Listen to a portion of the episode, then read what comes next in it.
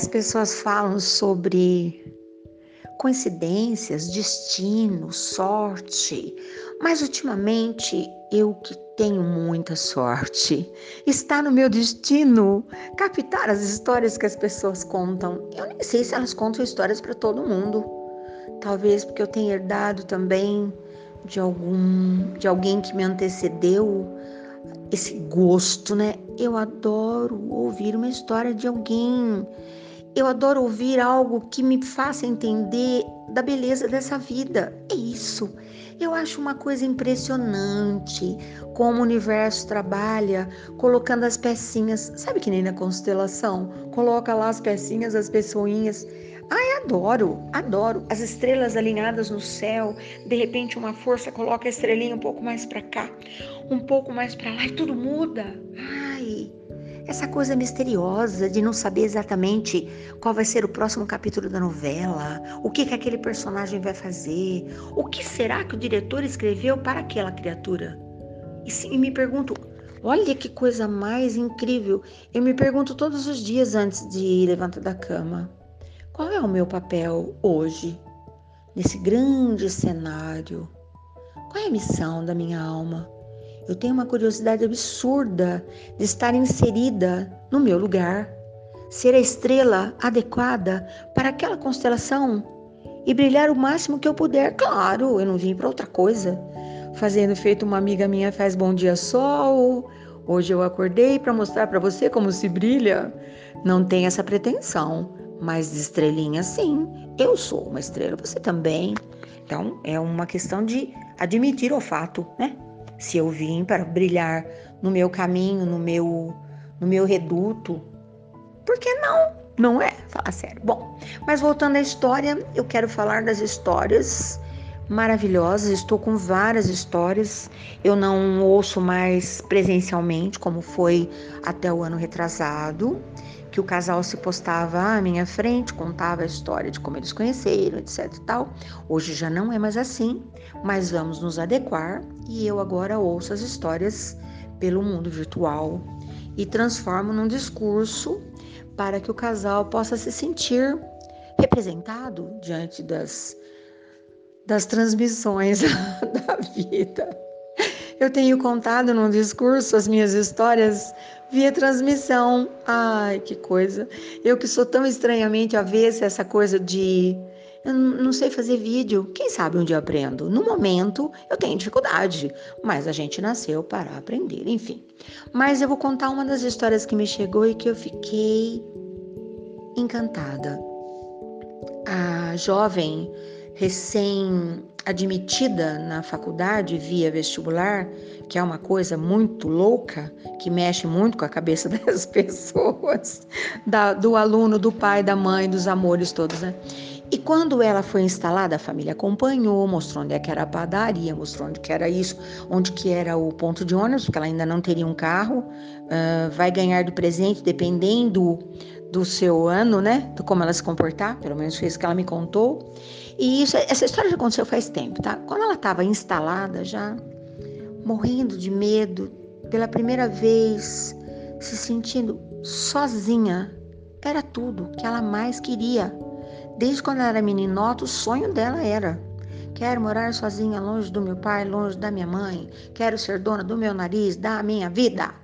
Quando tudo isso aconteceu, porque ela desejou tudo isso, a vida a levou para cumprir o seu, o seu desejo, e pela primeira vez escurecia e ela estava sozinha numa noite de sábado, as aulas começariam na segunda-feira, morrendo de medo.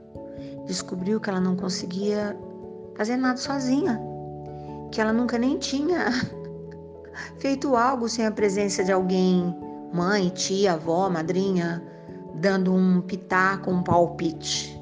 E ela começou a chorar. De repente, ela foi interrompida. Ela ouviu um som.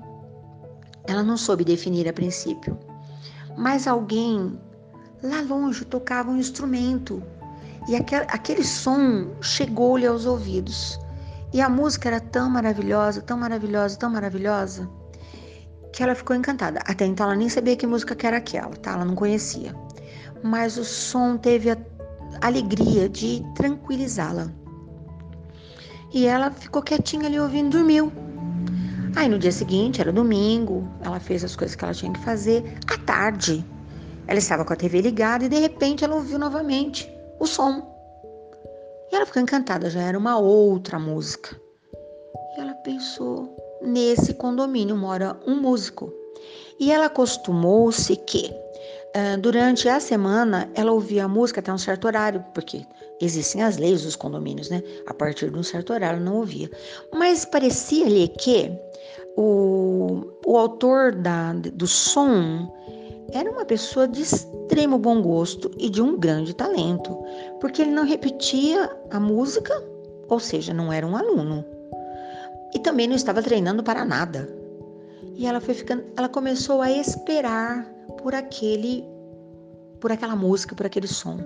Feito um personagem, né, de um filme, quando ele aparece e aparece a música. Eu sempre prezo muito e sempre pergunto aos meus casais, né, mande para mim a playlist, eu coloco no pendrive, eu ouço todas as músicas, porque geralmente a playlist de casamento me fala também quem são, né, os noivos, a não ser que eles tenham encomendado uma playlist pronta de alguém, mas a maioria não, escolhe porque acho que deveria escolher, levando em conta o seu gosto pessoal, suas características, etc e tal, o que o momento representa. Isso é da minha cabeça.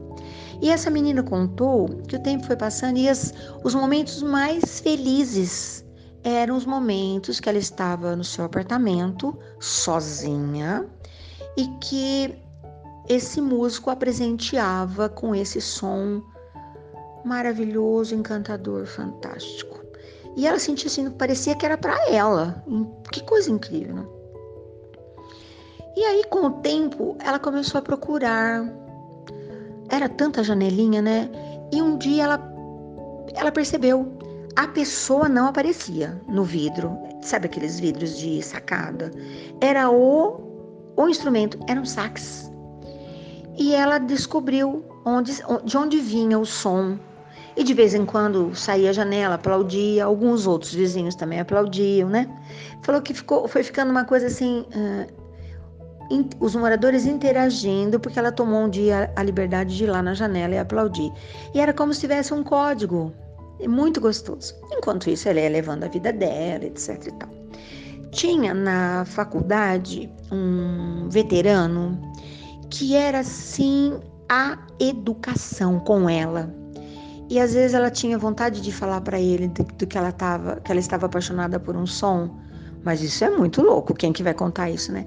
Porque aquele veterano estava tratando dela como quem tem um apreço. E sempre estava preocupado se a família tinha vindo, se ela precisava de uma carona, sabe, delicadezas. Uh, levava uma trufa, levava uma bala, uh, procurava saber mais da vida dela, né? E ela pensava: olha, se eu fosse um personagem de filme, esse cara seria o diretor, porque parece que ele até pede pro dono do sax tocar a música que eu mais gosto, etc e tal. Dias bem depois, bem depois, bem depois, haveria na faculdade uma mostra de talentos. Tem escolas que fazem isso, né? E esse amigo falou, disse a ela assim: "Você vai se apresentar na feira de talentos?" Ela falou: "Ah, não, né? Eu não não sei fazer nada." Ele falou: "Nem aplaudir?" Ela falou: ah, aplaudir sim, então vá." Ela falou: ah, será? Ele falou: vai, às vezes temos surpresas. E qual era a surpresa? Ele era o dono do sax. E a playlist era montada especialmente para ela, porque antes que ela pudesse vê-lo lá no tal do blindex, no, na imagem do sax, que ele escondia-se atrás da parede, só apresentava o, o instrumento e o som, era ele que havia visto desde o primeiro dia que ela chegou com a família e foi tomado de uma admiração, de um encantamento. Quando ela viu aqueles saques no palco e quem estava por trás dos saques, ela quase teve um treco. Ela nem lembrava mais o que ela tinha falado para aquele amigo mas ela percebeu o quanto ela estava apaixonada e que perfeito. Todos os personagens eram o mesmo. O sax, o dono do sax, o dono da playlist. E ela aplaudiu veementemente, apaixonadamente ao vivo e a cores. E eu vou celebrar o casamento desses, desses personagens. Ela não sabe, mas ele, ele vai fazer um solo ao sax para a entrada dela. Ela escolheu a música, mas ele não sabe que é ele que vai fazer isso. Ai, só de pensar me arrepiei inteira. Eu tenho conversado com ele e tenho conversado com ela.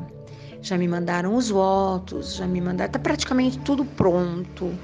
E eu fiquei imaginando o quanto eu quero estar aqui, o quanto eu quero estar lúcida, o quanto eu quero estar presente, porque eu vou aplaudir. Acho que pela primeira vez, né? Sempre tive vontade de aplaudir a entrada de uma noiva. Mas dessa vez eu não vou apenas aplaudir a entrada de uma noiva. Eu vou aplaudir o bom resultado desse desse desenho. Igualzinho, às vezes eu não aguentava. E na última cena do filme eu aplaudia. O tanto que aquele filme havia feito bem ao meu coração romântico. A minha alma que ama tanto e que às vezes sente até um certo um certo não sei o que, diante de um mundo que está tão longe disso, parece, né? Estou contando aqui os meus. Tem me revelado ultimamente, né? E eu te falo hoje: a quem você aplaudiria? Qual é a cena do filme que te toca? O filme de que você assistiria novamente? Nossa vida é um filme muito, muito especial envolve tantas pessoas, né? Hoje eu estou muito grata pelo recurso que a vida tem me disponibilizado. Eu sou uma contadora de histórias e as histórias me chegam quando eu penso: será que teria histórias para contar nos 20 anos que virão? Certamente. Enquanto eu estiver aqui e a minha mente estiver organizada, eu terei muito gosto em ser mesmo uma contadora de histórias.